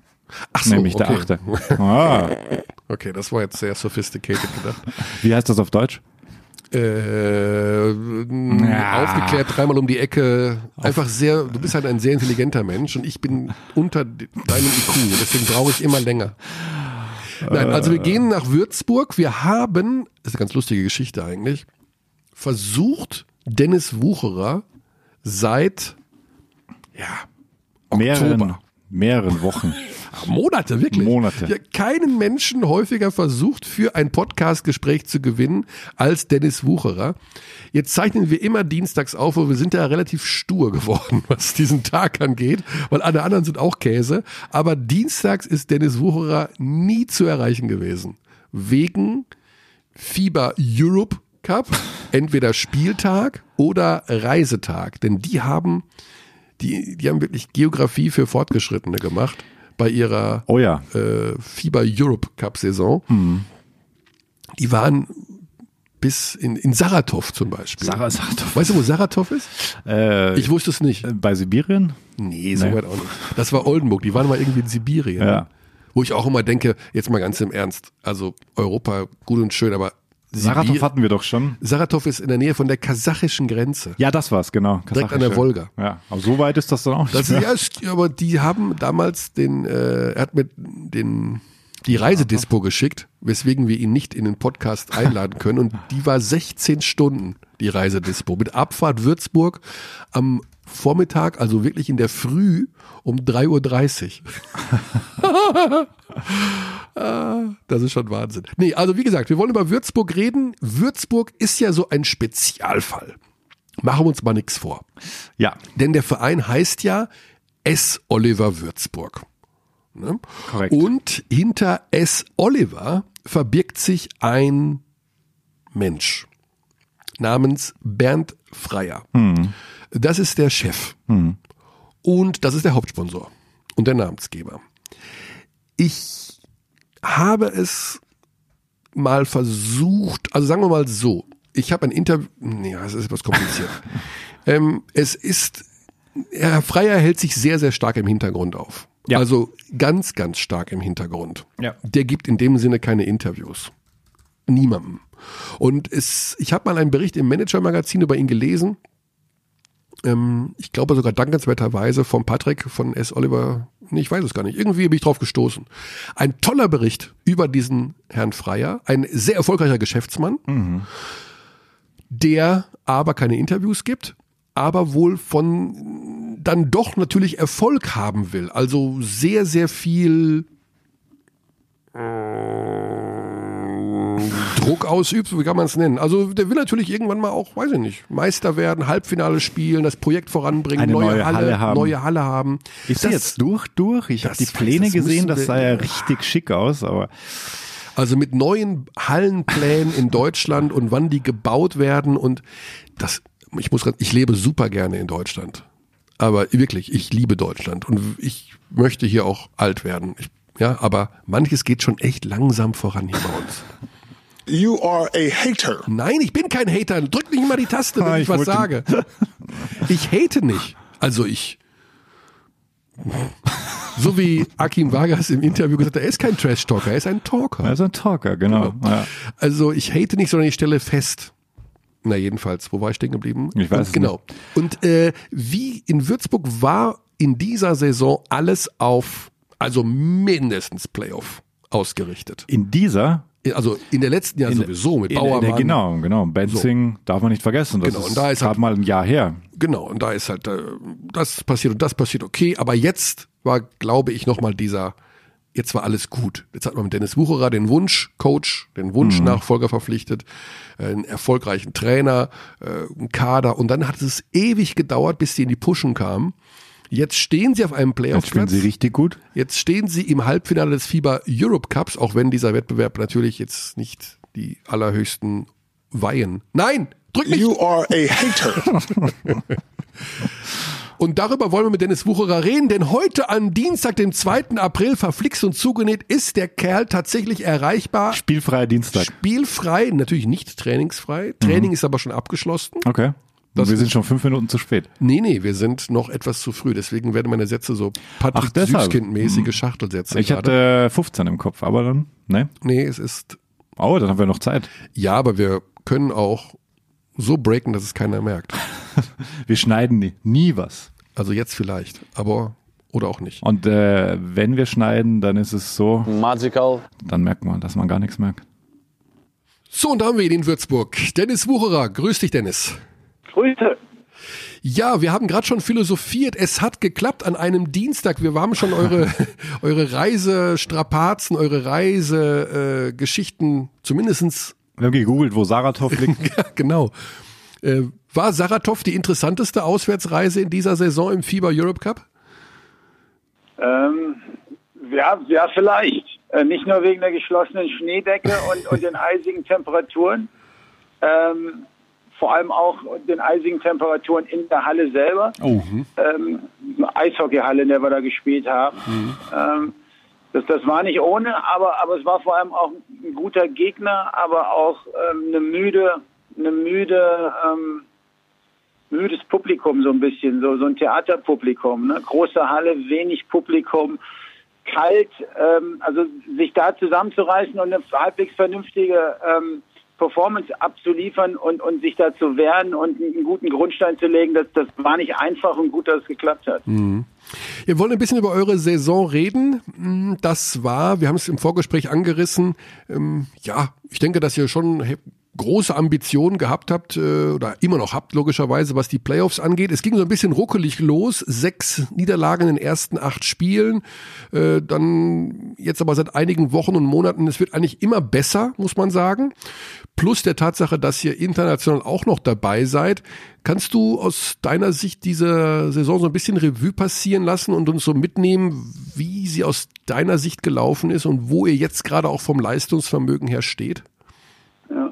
Also die, die, ähm, die Playoff-Ambitionen, da haben wir natürlich bewusst ähm, auch ambitionierte Ziele gesetzt ne, vor, vor der Saison. Ähm, und, und sind jetzt im Nach, also jetzt zur Zeit stand heute natürlich ganz froh, dass wir da nach diesem holprigen Start im, im, im Rennen sind um die Playoffs und eben eine von ja, fast sechs Mannschaften sind, die sich da um die letzten zwei Spots, um die es wahrscheinlich noch geht, vielleicht drei, da streiten. Also das ist erstmal gut. Ähm, und, und da sind wir erstmal Stand heute natürlich zufrieden. Die Tatsache, dass wir, dass wir jetzt noch auf einer zweiten Hochzeit ähm, ähm, tanzen um, um die Jahreszeit, ähm, ist natürlich, ist natürlich höchst spannend. Das, das passiert eher selten. Und ähm, das genießen wir natürlich zurzeit. Und die, die Möglichkeit dann im internationalen Wettbewerb eben im, im Halbfinale zu stehen, um, um einen Titel eventuell mitzuspielen, ähm, das setzt dann, dann doch nochmal Kräfte frei und motiviert natürlich auch. Und zurzeit macht es den Jungs Spaß, den, den Coaches macht Spaß, eben zum, zum Training zu kommen. Und ähm, gerade auch wenn draußen jetzt mal die Sonne öfter scheint, das, das ist schon motivierend und ähm, freuen uns so ein bisschen auf die Zielgerade der Saison, weil nach wie vor oder mittlerweile eben doch eine Menge möglich ist für, für uns und für den Verein. Trotzdem, aber wir werden gleich wieder richtig positiv, äh, Dennis, keine Sorge. Will ich nochmal zum Ja. Anfang der Saison zurück, als es nicht so lief. Ähm, wir haben es auch gerade im Vorgespräch schon so ein bisschen rumphilosophiert. Ihr habt ja einen Menschen im Hintergrund, der die Öffentlichkeit massiv meidet mit Bernd Freier, dem Hauptchef des Hauptsponsors, den Chef von S. Oliver. Äh, der redet nicht mit Journalisten, der redet nicht äh, in der Öffentlichkeit. Wie groß ist denn der Druck, wenn ihr so nicht so gut spielt? Also klingelt er dann schon mal bei dir durch und sagt, du Dennis, hier ist der Bernd und das sieht aber nicht so gut aus gerade. Oder äh, also ich habe so ein bisschen den Herrn Stoschek von Bamberg im Kopf, der natürlich schon gerne so ein bisschen mitmischt und sagt hier und da und Mensch und äh, jetzt will ich aber auch, dass der Laden hier läuft, sonst drücke ich den Reset-Knopf. Wie, wie kann man sich das bei dem Herrn vorstellen, der so gar nicht in Erscheinung tritt? Ja, Also ohne, ohne den Herrn Stoschek näher zu, zu kennen, äh, glaube ich, sind das natürlich ähnliche Typen. Mhm. Ähm, und irgendwie auch an der Grenze natürlich zum Wahnsinn, ne, wenn man so unglaublich erfolgreich auch ist. Ähm, aber, aber unserer, der Bernd Freier, ist eben ruhiger, ruhiger Typ nach außen hin. Mhm. Aber all das, was er eben ähm, nach außen nicht macht, das, das bekommt eben intern, das bekommen wir intern ab. Ne? Sei es der Geschäftsführer oder natürlich auch der Coach. Und da ist der Kontakt natürlich sehr, sehr eng und ähm, der Druck ist immens. Der Druck ist natürlich äh, total verrückt, wenn du, wenn du holprig startest und da dein, mhm. deinen Zielen am Anfang der Saison deutlich hinterherhinkst. Gar mhm. keine Frage. Das war so richtig Spaß hat das nicht gemacht. Es waren vier Niederlagen inklusive der Pokalniederlage gegen Bamberg, zweimal gleich Bamberg. War natürlich auch ein bisschen undankbares Auftakt, Auftaktprogramm. Richtig, da konnte man noch irgendwie argumentieren, dass, dass es knappe Spiele waren, dass wir irgendwie immer auch eine Chance hatten und die, die Schüsse sind nicht gefallen. Aber dann folgten eben noch ein paar mehr Niederlagen mhm. und ja, äh, dann, dann, dann, dann wird das natürlich ungemütlich, weil, weil Druck auf dem Kessel ist, den, mhm. den, den wir Coaches natürlich verspüren. Ich, ich Head Coach äh, besonders, weil ich natürlich in der Verantwortung stehe und dann gab es da die Spiele in beim MBC, glaube ich, und danach war das Jena zu Hause. Ich krieg's nicht mehr genau hin, vielleicht auch in Kreisheim. Wenn die beiden auch noch in die Binsen gehen, ähm, muss ich davon ausgehen, dass ich mir einen neuen Job suchen kann. Mhm. Insofern, das ist eben, das ist eben der, das Business des, des, des, des Sportlers, des Trainers, der in der Verantwortung steht. Äh, und, und das hatte ich so auch noch nicht erlebt, aber ähm, auch das eine Erfahrung, die vielleicht mal sein, sein musste. Und, mhm.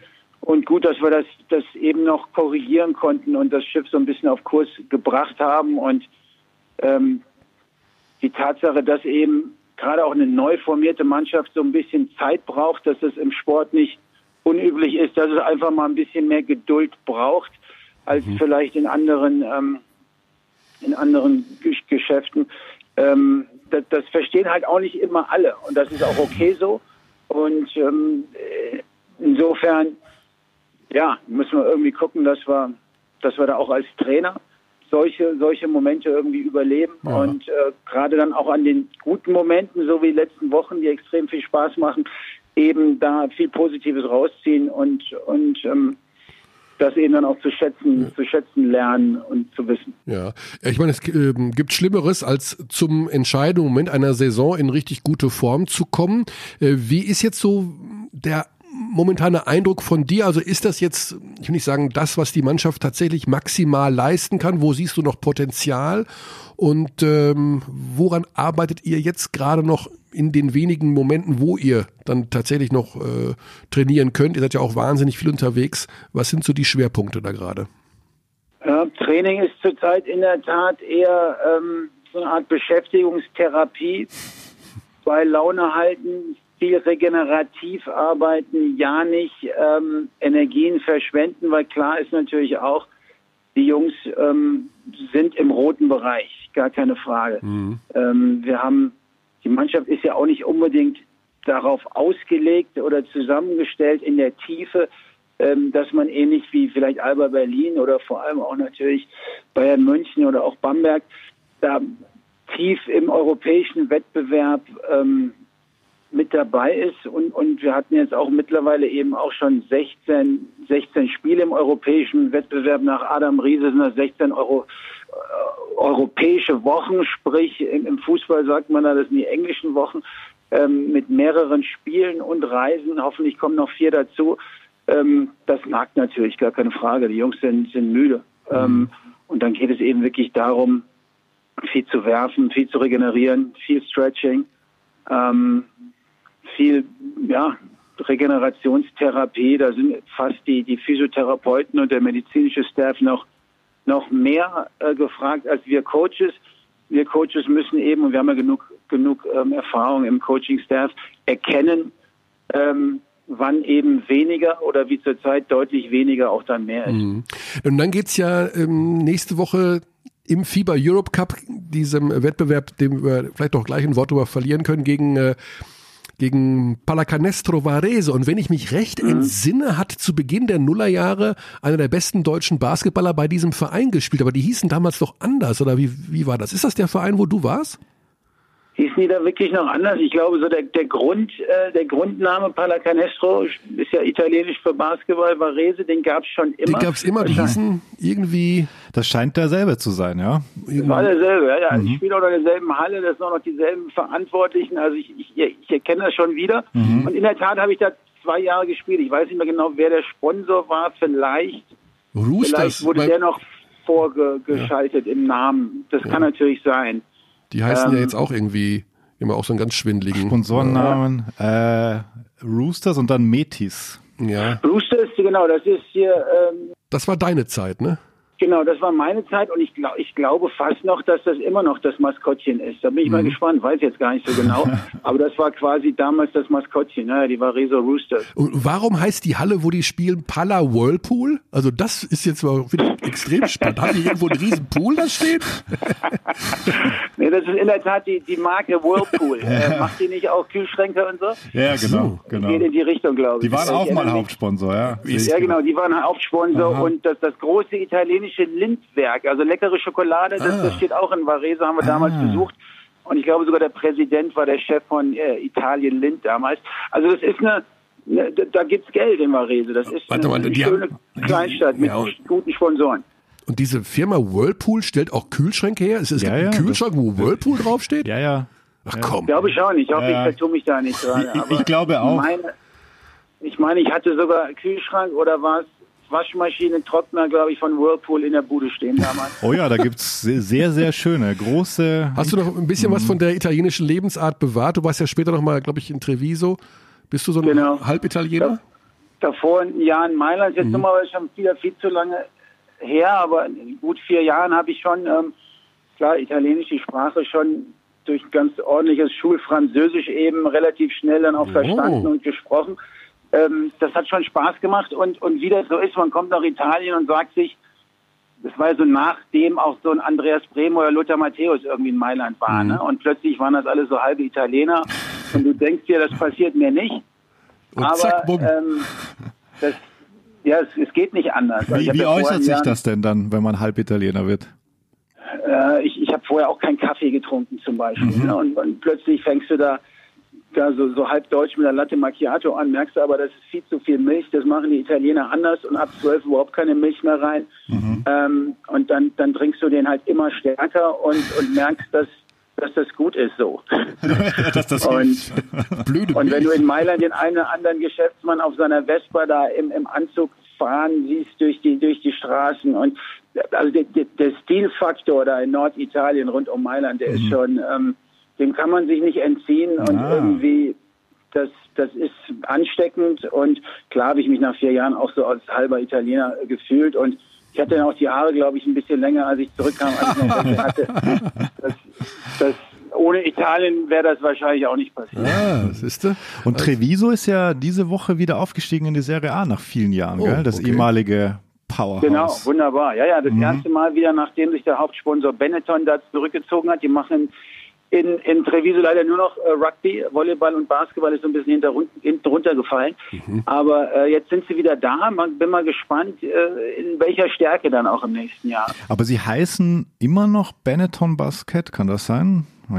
Okay, also bevor wir da zu sehr abdriften, aber schön, ja. dass du das so Italienische noch so aufgesogen hast und immer noch so verinnerlicht ja. hast. Ähm, welche Bedeutung hat denn dieser Europe Cup abseits vom Sportlichen gespielt? Also man hat ja immer das Gefühl, für die Spieler ist es super, weil sie eben weniger trainieren müssen, mehr spielen. Hat das auch dir als Trainer geholfen, die Mannschaft dann jetzt zum Ende der Saison so ein bisschen auf äh, Spur zu bringen, trotz der Tatsache, dass jetzt die Spieler zum Teil im roten Bereich sind? Ja, ja ja, wir sind durch Phasen gegangen.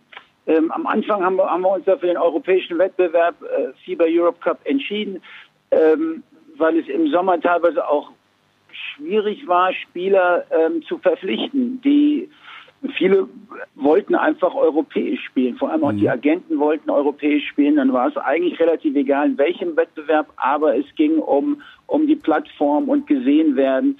Ähm, die Exposure einfach möglichst Ja. viel, möglichst oft zu spielen und weil, weil Spieler generell auch mehr lieber, lieber spielen als trainieren. Dann haben wir da also zugesagt. Und, und dann haben wir es am Anfang natürlich genutzt, um den holprigen Start haben wir ja schon angesprochen, ähm, so, so ein bisschen in, in Tritt zu kommen und damit die Mannschaft sich besser kennenlernt, ähm, neu zusammengesetzt, neuer Coaching-Staff.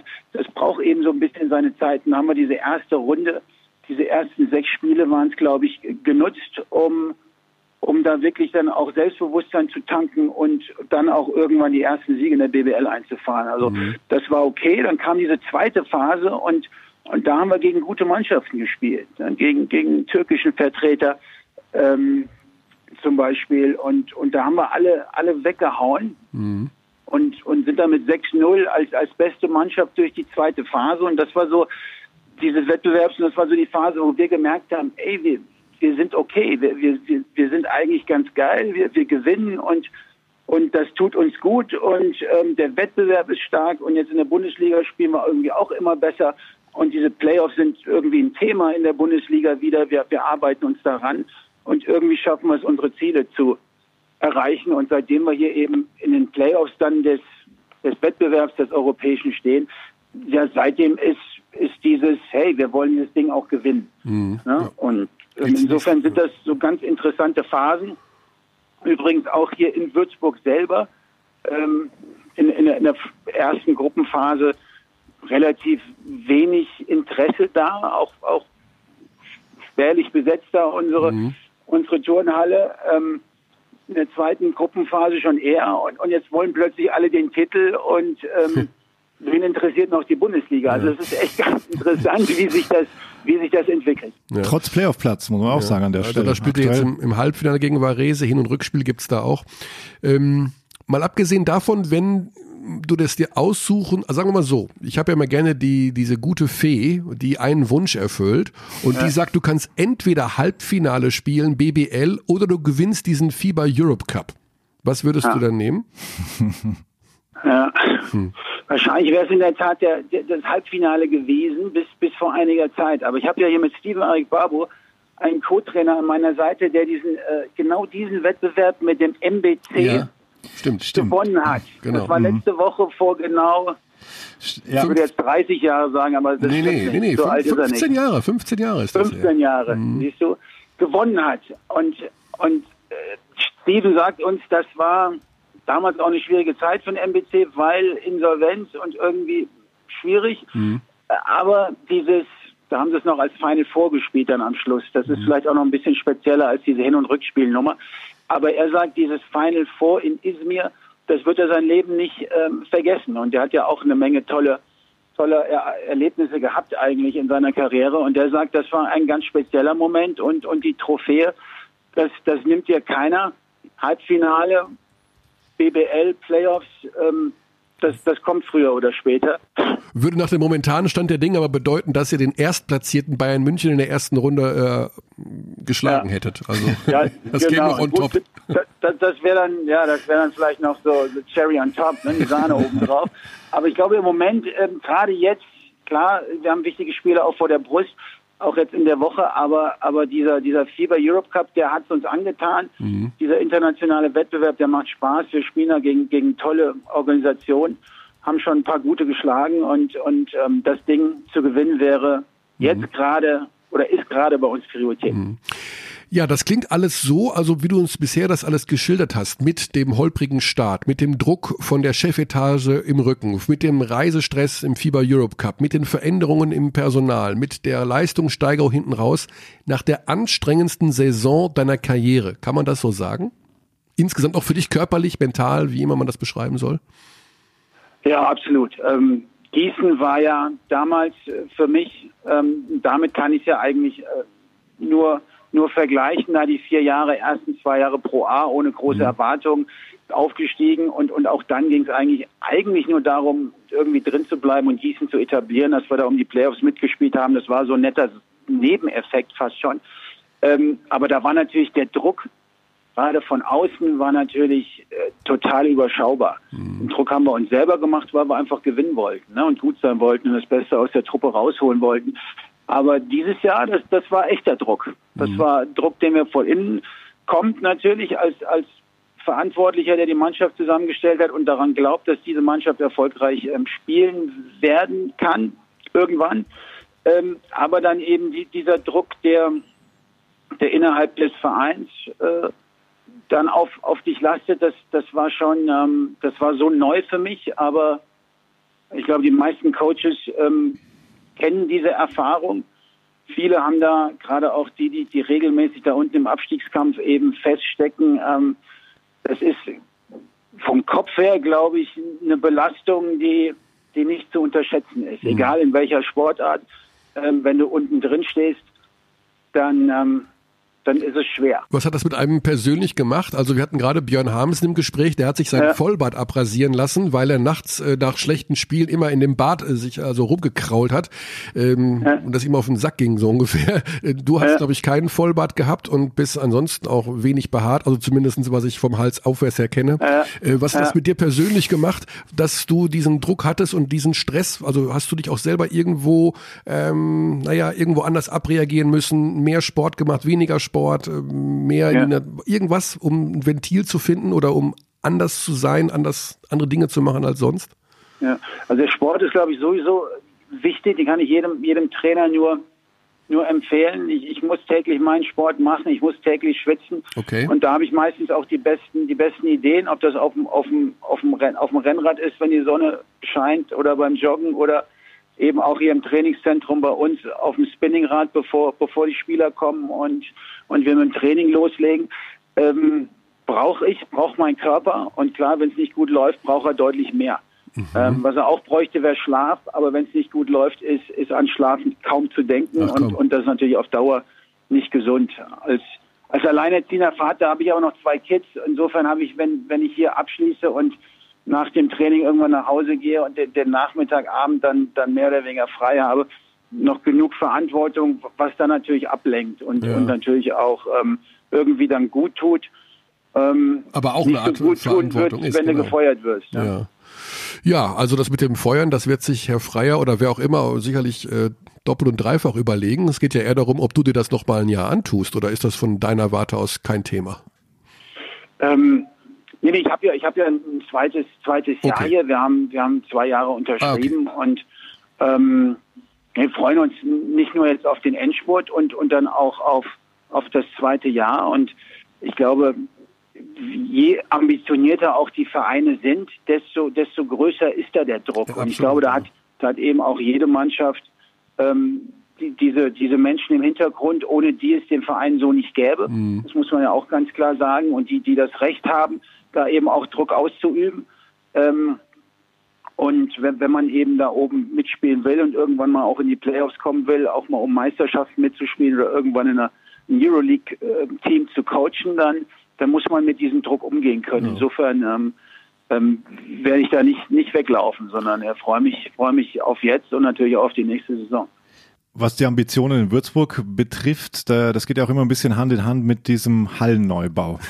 Jetzt haben wir da die ersten 3D-Renderings gesehen. Was ist denn da der aktuelle Stand? Weil was kommt früher? Die Würzburger sowieso Arena oder der SAP Garden in München in zwei Jahren? ja, das ist, äh, ich weiß gar nicht, wie weit sind denn die Münchner? Also die Münchner machen dass, Herbst dass 2021. also ich weiß, die Stadt hat zugesagt, Entschuldigung, ja, und, ja. und das Ding, das wird stehen. Und wenn ich das richtig verstanden habe, im Laufe der übernächsten Saison ah. ähm, wird hier in Würzburg in der in der neuen Halle ähm, gespielt. Die ist direkt am Bahnhof. Mhm. Die Architekten sind, glaube ich, die von der Ulmer Arena. Die haben nicht ah, okay. ganz so viel Platz bei uns, deswegen geht's noch ein bisschen steiler nach oh. oben. Also das, das, ja, das könnte ein schöner aus. Tempel werden. Mhm. Also oh. diese Simulationen, die man da gesehen hat, ah. die sahen mega aus. Also, also, noch steiler als Ulm. Das ist ja, ja schon. Ja. Und Ulm ist schon nicht schlecht. Ja, wir freuen uns da sehr drauf. Also ja. das, ähm, das ist großartig. Na klar, in, in, in der Hoffnung, dass, dass, dass, dass ich da irgendwie auch noch dabei bin und, ja. und eine Würzburger Truppe das erste Mal, die dann hoff hoffentlich auch erfolgreich ähm, spielt und einigermaßen attraktiv spielt, da in, in diese neue Halle natürlich zu begleiten, zu führen, mhm. das, das wäre schon, das wäre schon ein großer Schritt und ein Traum. Mal gucken, ob es soweit kommt. Mhm. Aber du hast gerade auch im Nachsatz so gesagt, wer mal ein Euroleague-Team coachen will, muss den Druck aushalten. Also irgendwann sind die Ambitionen noch mal einen Schritt weiter, wie ich das so richtig verstanden habe. Gut, es ist keine, Ziel- keine ja, Zehntausender. Das ist eindeutig ein Ziel. Ne? Also ich, ich, äh, ich, ich, diese und, und dank Magenta Sport gibt's ja genug Euroleague-Spiele Ah. eben zu sehen. Ähm, auch wenn man den vielleicht den Euroleague-Pass dann, dann nicht hat. Und, und diese Spiele, das sind, das sind, ähm, das sind echte Feiertage. Also ich ähm, ziehe mir die natürlich genauso rein wie jeder andere Basketballverrückte. Und ähm, was auch Bayern Münchner dieses Jahr geleistet hat, auch wenn es jetzt im Endeffekt nicht geklappt hat mit den Playoffs, das, das war schon großartig, phänomenal.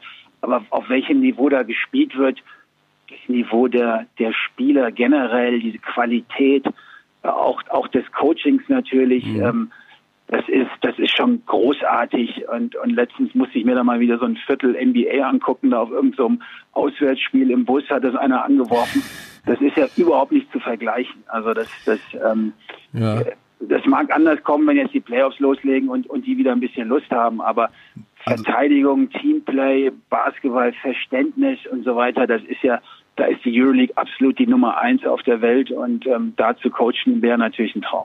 Wobei man sagen muss, aktuell, wenn du da ein Team erwischst, also beispielsweise im Playoff-Team, so jetzt gerade lief äh, Oklahoma gegen Dallas, also ein tankendes Team mehr oder weniger, Ja. das, das geht halt gar nicht. Aber wenn du eins erwischt, wo sich zwei noch um, um Playoff, also zwei Playoff-Teams jetzt auch in der Regular Season, das geht dann schon besser, muss man auch ein Ja, bisschen. gar keine Frage. Ja. Die Playoffs werden dann bestimmt auch wieder gut. Das aber sowieso die ganz Regeln haben sich eben, Ja.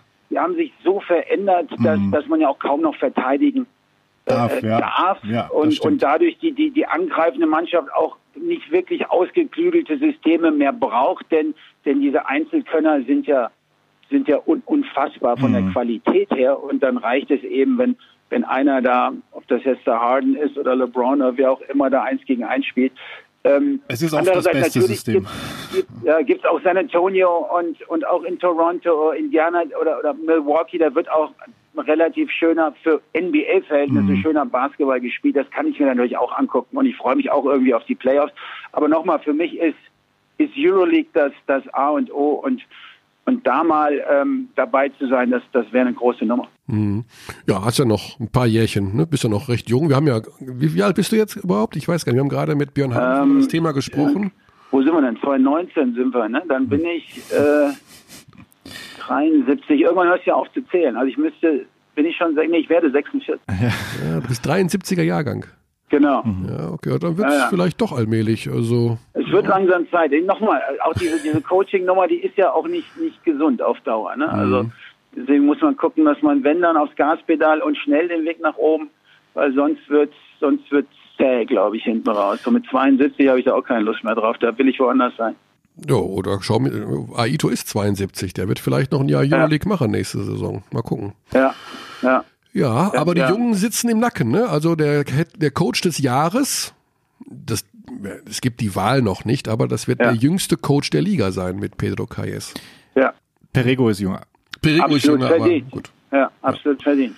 Gut, genau, das Thema Fechter, da kommen wir mal irgendwann drauf zurück. Vielleicht trefft ihr euch ja auch in den Playoffs, ich weiß es gar nicht. Irgendwann. Mal schauen, wir haben sie nochmal zu Hause, haben noch eine Ah. Rechnung auf, also würden wir, würden wir uns gerne besser verkaufen als dort. Aber Hm. was Fechter da treibt, ist schon ähm, die Intensität, mit der sie spielen, ähm, auch die Cleverness, die Art und Weise, wie sie spielen, macht schon Spaß. Ja, als ihr gegen sie gespielt habt, da war es ja noch so ein bisschen, aha, okay, sie gewinnen wieder. So, das war ja noch Ja. relativ zu Saisonbeginn und dann irgendwann haben sie dann nicht mehr aufgehört zu gewinnen. Das war echt Genau. bemerkenswert, ja. Ja, ja. Gut. Mittlerweile dürfte jetzt der letzte Basketballfan gemerkt haben, dass Ja. das keine Überraschung mehr ist. Oh Nee, ja. wir, wir sprechen auch offiziell nicht mehr von der Überraschungsmannschaft. Sehr schön. Hat lang genug gedauert. Ja, wir müssen ja den Zuschauern immer so ein bisschen was vermitteln, auf wen man achten soll. Wir vermitteln jetzt natürlich, dass wir speziell in den kommenden Tagen und Wochen auf deine Mannschaft achten werden, Dennis. Äh, auch wenn gerne. der FIBA Europe Cup nicht im Mittelpunkt der Berichterstattung bei Magenta Sport steht, so werden wir trotz alledem ähm, vernehmen euren hoffentlich erfolgreichen Auftritt in Varese und dann daheim. Wir werden zuschauen. Ich Immer. hab- Ich hoffe, wir werden euch nicht enttäuschen. Ja, ich habe auch Saratov geschaut, Hin- und Rückspiel bei YouTube. Oha. Ja, Gut. Also Second Screen, sorry, aber immer, immerhin. Ja, ja, ja. Na Alles gut, klar. dann viel, ich wünsche viel Spaß dabei. Ja, Dankeschön. viel Glück, gutes Gelingen auch für die nächsten Spiele und lass den Druck noch so groß werden, er möge dir am allerwertesten vorbeigehen. Das ist lieb. Schöne Zeit euch. Gute Bis bald. Zeit, auf Grüße bald. nach München. Ciao. Ciao. So, Ja, wir haben, wir haben so freundliche Trainer in der Easy Credit BBL. Ja, und Also einer, wirklich. Und einer davon hat heute Geburtstag. Oh, Terre. Terre. Du kannst ihm besser gratulieren. Also das tue ich zwar Gute, Raul. Alles Gute, Raul. Leiwand, Leiwand. Ja, Raul Korn hat wünschen, Geburtstag. wir wünschen dir einen leibenden Tag. Ja, Leibanden Tag. Mhm. 2. April. Wie alt wird der? Der, wird, der, der will ja auch Euroleague coachen. Der will definitiv auch. Der will Euroleague und der dürfte im Wuchereralter sein. Vielleicht ein Jahr jünger. 45. Ja, was habe ich gesagt? Tatsächlich, tatsächlich. Apropos Wucherer Alter. Ähm, 7. Mai 73. ja, nicht schlecht, nicht schlecht. Also sie haben gerade gespielt, äh, wir haben gerade gesprochen über diese MBC-Mannschaft von 2004. Kannst du mir da noch irgendeinen Spieler nennen, nennen außer Stephen Arekbabu?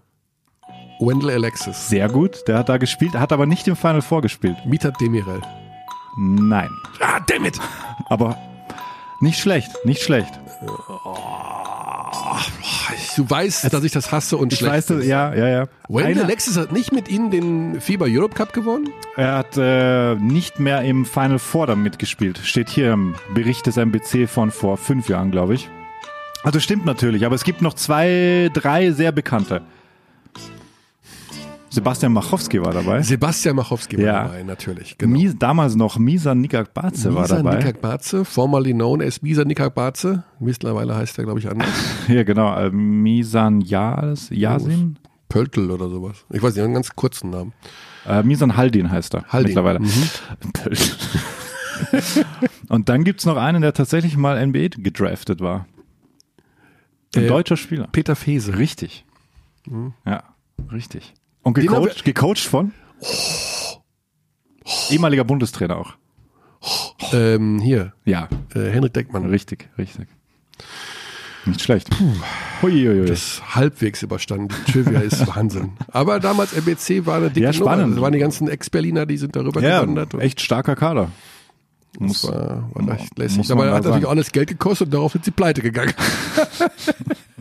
das alte Thema. Deswegen dieses apropos, Mäzenatentum, also, ich will jetzt gar nichts sagen, ne? das äh, ist ja immer so ein zweischneidiges Schwert. Ne? Ohne Bernd Freier, das hat Dennis Wucherer gesagt, gäbe es den Basketballstandort Würzburg nicht. Es ist ein zweischneidiges Schwert. Und auch um darauf zurückzukommen, Benetton ist tatsächlich ausgestiegen da und hat nur mal so ein bisschen das, das Jugendprogramm gesponsert und die haben sich neu aufgestellt und sind jetzt wieder zurück in die Serie A gestartet. Und mit welch, welches deutsche Team hat sich denn neulich verglichen mit, Ratio Farm Ulm will das neue Benetton Treviso werden, weil?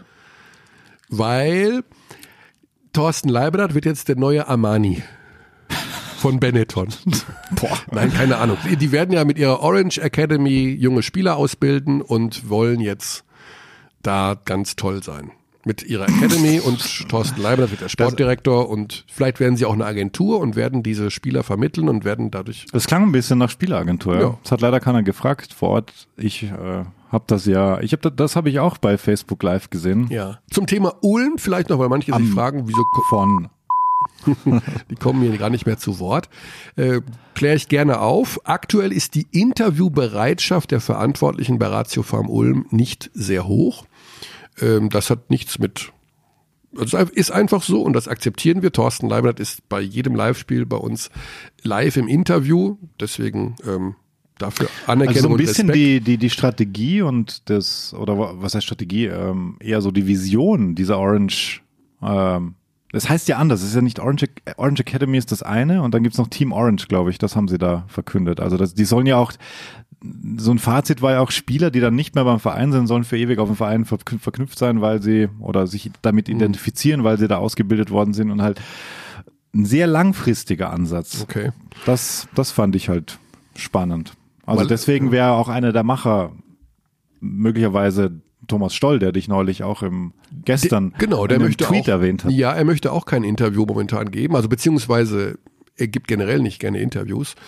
Wir akzeptieren das alles so, aber wir haben natürlich dann das Problem, dass wir jetzt nicht im Detail nachfragen können. Wir werden aber mit Thorsten Leibniz sprechen, sobald sich Ratio Farm Ulm für die Playoffs qualifiziert hat.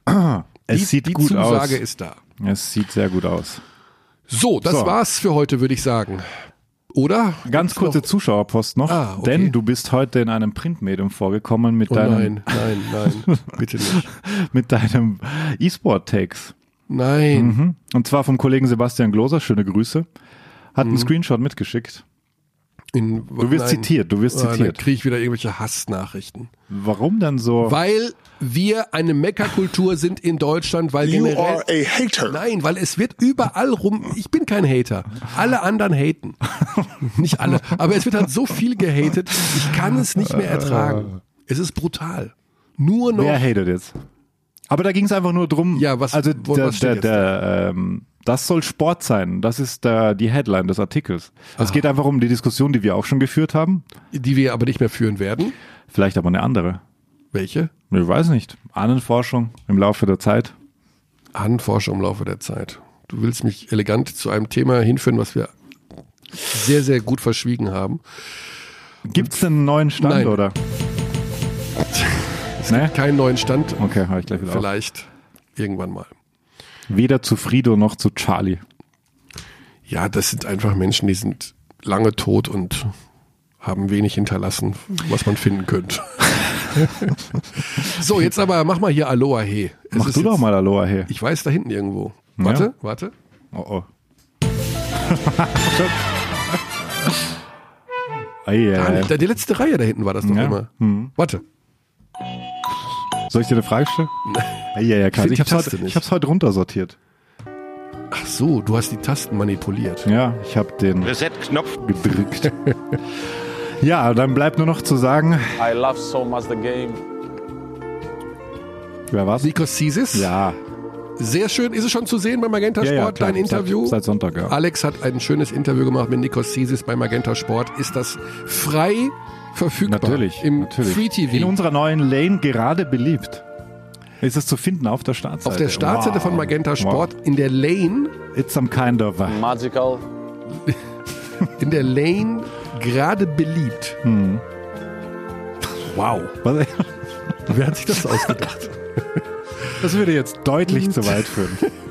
Kunden, die dieses Video gesehen haben, haben auch Bam simple, but it's. Bamberg gegen Berlin gesehen. Gut, dann würde ich sagen, bis nächste Woche Dienstag. Ich habe wirklich diese, ich habe lange überlegt, wen Was? oder was wir machen diese Woche. Ich, wer, wir können ja Aber- mal die Zuschauer aufrufen, wen sie hören wollen im Podcast. Ja, Und bitte nicht Dirk Nowitzki schreiben.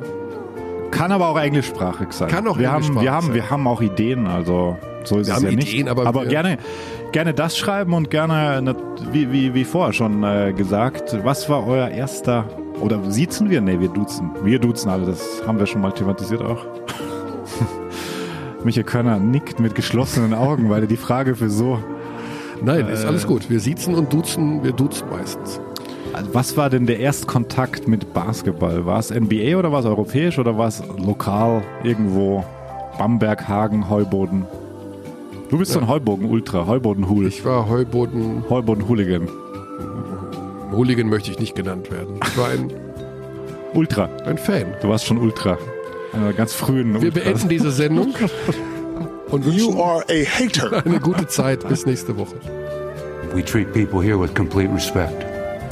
This is Germany.